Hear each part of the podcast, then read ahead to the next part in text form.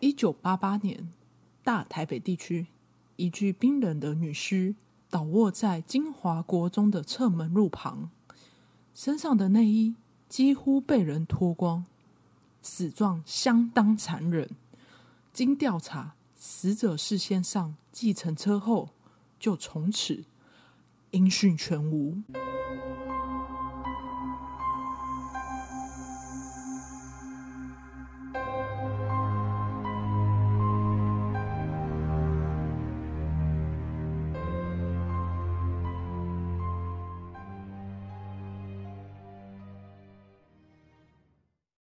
大家好，我们是解压说，全台最不解压的解压说我是 A 梦。：“我是阿宇。今天带来的案件呢，算是台湾史上第一个连续性侵杀人魔，”第一个，是这是第一对，是起第一起，哦，算是很早，而且它是案发在一九八八年，那个年代就是各嗯种就是、就是还没有到很那种很网络连接的，也是民风年代淳朴啦，就一九八八年的时候， 对对对对对，对，就是它那个年代就是只就比较古老啦，所以做案件的时候是比较他们连调续查性方比较侵难。杀人魔、哎，好残忍哦！所以在那个时候，就有人这样子，就是在那么民风淳朴的时候，有这么残忍的想法的人出现。有，哇哦，那我们就开始今天的案件吧。那在一九八八年的十二月十三号凌晨的两点多，清华国中的侧门大专青年活动中心的附近停了一台车，因为在凌晨，所以也看不清楚。驾驶都从上面丢了一些东西下来，但是没有人去确认它是什么，毕竟也不会去看，因为天色昏暗，你也不知道那是什么。然后直到三点四十分，民众发现之后，原来发现是一具女尸，而且是断气的状态。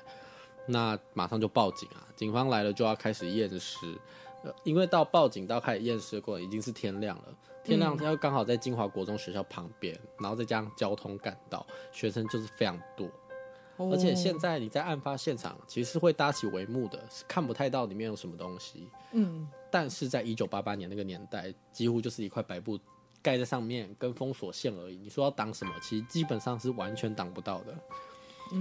就是经过都那看得到这样子。对，而且案发又一早嘛，所以学生刚好已经开始上课了，他们就会站在窗户旁边，然后一直看，围对观不那对些东西？哇，对，他们在走廊已经完全就看得到那个就在是验尸白的布过的程。铺在上面的那个样子。对，而且他是验尸啊，他是完全是验尸。嗯，那可是现在没有了，现在他已经种起很多树木了，所以他基本上从教室是看不出去外面走廊在，就是那个道路在干嘛。哦，你说现在，嗯，现在这那跟时候，嗯，对，现在种起来。那根据台北市大安分局检察官相验后发现，这一具女尸的死因是勒毙在弃尸，而且死者身上有很多的擦伤痕迹，尸体附近有两片断掉的玉镯。嗯，那玉镯会断掉嘛？然后又身上又有擦伤痕迹，那代表其实它不是被往下放而已，它甚至是车子在行经过程中就直接丢下去了。哦，就所以遭人尸体丢就包，滚动。嗯嗯，那后面也发现这个，既然既然是被丢包，所以当然这里就不是第一案发现场，他一定是在别的地方把他杀了之后再把他带过来，嗯，就在这边弃尸这样子。对吧、那再按照死死者身上的衣服状态，就是内衣、衣服几乎都是被脱光的，甚至是有些是打开，那财物也都被拿走，所以确认就是遭人性侵后杀害。嗯，好残忍哦、啊在那年代，这个案件算是很惨，而且他是随便丢在路边的、对，而且他刚好选在学校附近，就是如果那些年纪很小看到，不会就是很冲击嘛，就是我觉得那些如果有看到人，应该是在一辈子应该是忘不掉了。嗯，会很有影响。那警方就发现这个案件啊，他再去调查，哎，其实不止只有这个案件哦，在这之前好像有三个案件是跟这个案发模式是一模一样的，哦，就是手一样法是一样性的，嗯侵，对，一样是性侵，然后又被脱衣服，然后被弃尸。嗯，那分别为一九八八年的十一月十五，何姓被害人在台北市的惠德街附近，嗯跟十二月二号李姓被害人在台北市民生东路，跟这个十二月十三号的曾姓被害人金华国中旁，哎这三个。这三个时间点都没有差很久哎、对，就是因为没有差很久，所以警方就推测这个案件可能是同一个人做的。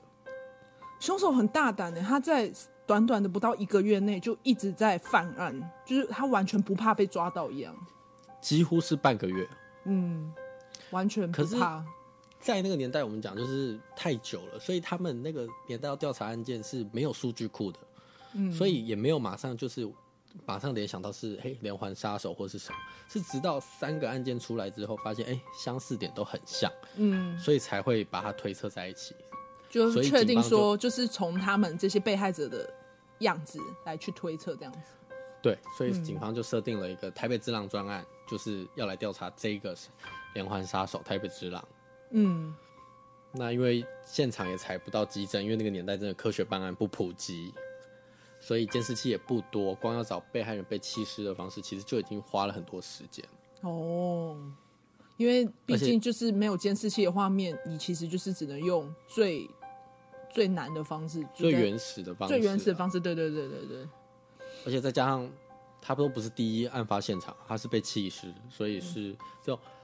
警方就推测这种不定点式的，而且又加上是被弃尸的，有可能是以计程车揽客载客人成分比较高，因为他几乎是他被弃尸的地点没有一定的地方，就是到处就以一个地方当到处丢这样。对你这样子讲的话，真的那阵子很长，就是应该说到我小时候都还有印象说常常就是以前要搭计程车都会提醒说不要晚上女生一个人去搭计程车，就是有被提醒。嗯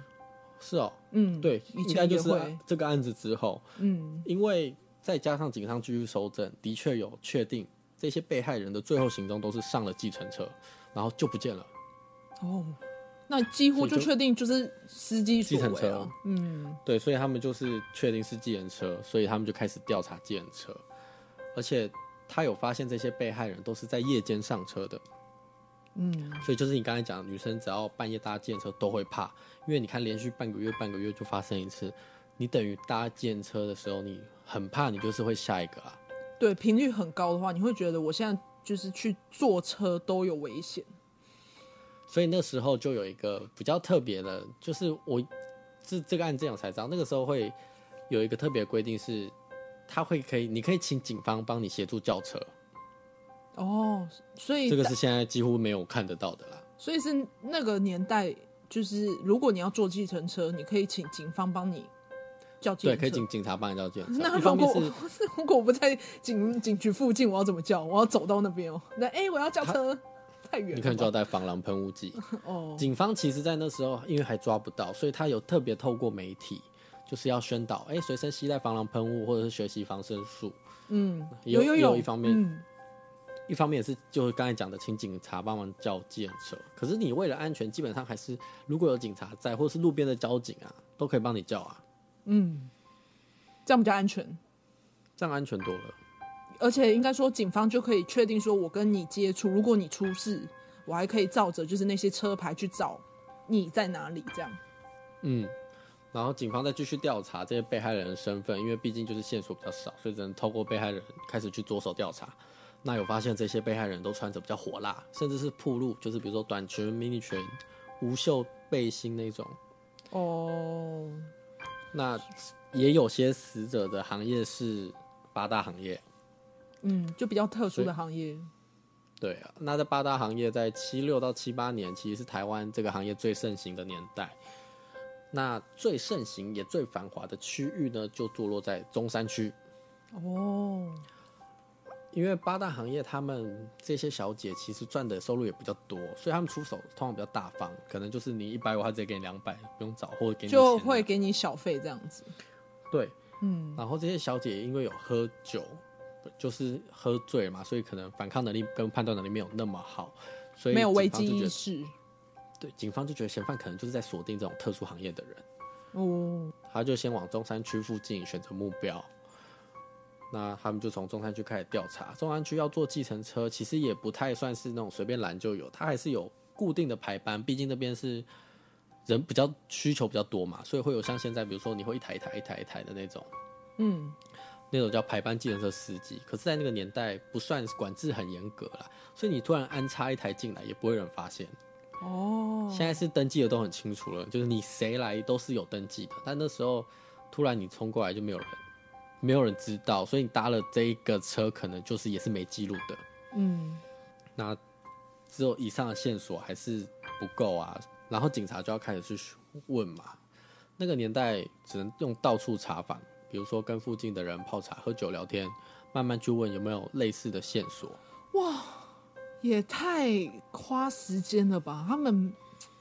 很原始欸、整个搜查过程。对啊，因为你没有办法有任何，因为我们现在活在一个科技比较普及的年代，那时候就只能慢慢问、慢慢问、慢慢问，你熟人家才会给你线索啊，或者是有人热心人要帮助才会给你。或者是目可是击者，对对对对对，嗯，那刚好就这么幸运，有一个警察在查访的时候遇到的就是这个刚才那个金华国中的被害人的老板。哦，那这个老板他刚好是比较细心的，他送他们家小姐离开的时候，都会帮忙顺便记一下计程车的车牌。嗯，那刑警就有一知道这件事，就赶快问他说：“那你有没有当初我们写这个金华国中被害人的这个车牌啊？”那老板是说：“哎、他记得他写完就把它丢到垃圾桶了，所以应该还在家里。”所以他们两个就立刻回家去找，果然没多久就找到一张写有零七六 dash 零八二零的车牌号。哦，那这个老板真的蛮厉害的，因为就这样子是反而是帮助他们就提早找到到底是谁去做这件事情。对，好险有这个老板有帮忙记，不然他们其实还是没有这么快就肯破案。大海捞针的概念，嗯，那这个刑警当天就在专案小组的会议就把这个号码提出来。这个号码呢，一找到是找到一个姓张的男子。那嗯这个张姓男子，其他表示车牌是他的没错，可是他是被被偷走了。他哈，停在家里附近，车牌有一天就被偷走。那他也有报案记录，所以这条线索就到这，哦，就是所以他车牌是是被偷的。确定他没有说谎。我想说，一瞬间是不是他想骗人之类的？没有，哎好险他当时有报案。嗯，不然没留案底，他会被怀疑这样。那刚好有一天，中正一派出所叶姓远警在巡逻时，刚好就看到这一组车牌的车子哦正在长安东路跑，他要嗯上新生高架桥。那这个叶姓远警他怕会打扰金蛇，所以他就是先跟着他。嗯，结果他就看到他停在舞厅门口，就是我们刚才讲的，计程车都停在舞厅门口嘛，排班等着载客。嗯，那他就立刻冲过去逮人。那这个人就是张正义，也就是此案最大的凶险张正义。那一带回警局，这个张正义就立刻承认这个案子就是他做的，哦，他没有狡辩，他没有狡辩。那这个张正义呢，他二十五岁，有多项窃盗前科，啊他很狡猾。他其实是先租了蓝色的福特全雷达轿车，哦再偷他爸爸的计程车牌，也就是嗯刚才报案说失窃的那个张姓男子。 Oh my god！那这样其实他很敢呢、那这样他其实如果没做好，他会害到他爸。对啊，啊可可是当时因因为那个年代吧，就是都是用问话方式，所以也比较难调查了。嗯，那他自己在自己的蓝色福特车上是自行添加计程车车顶灯，也是自行安装里程表，就是跳表那个东西，哇所以他是没有透过正常管道的计程车，他是自己安装一些东西就开始开了。就开始开幕这样。那这个张正义他表示，他的动机就非常简单，就是没有钱，而且他又没有工作，所以平常就是开计程车载客人赚点钱。但只要花完了，没有钱后，他就去找目标，然后再进行杀害，然后拿取他身上的钱。而且这些小姐的钱都非常多啊，反正他就是为了钱呐、对他就说为了钱，嗯，而且他甚至是有说，还还好警察早一步找到他，因为他刚好身上没钱了，他其实就停在那边，他已经是准备再犯下一个案件了。天哪！所以对他他反而是庆幸说：“哦，我要犯案喽！哎，你抓到我了，我好开心哦！”之类这种感觉吗？对啊，他就是一种冷血的人吧。他好糟对糕他哦。嗯，他不止坦诚，我们刚才讲嘛，已经有三起案件很接近的。他除了这三位，另外他在十一月、十二月跟十月十九号一样，有另外奸杀了三个人，也是抢劫，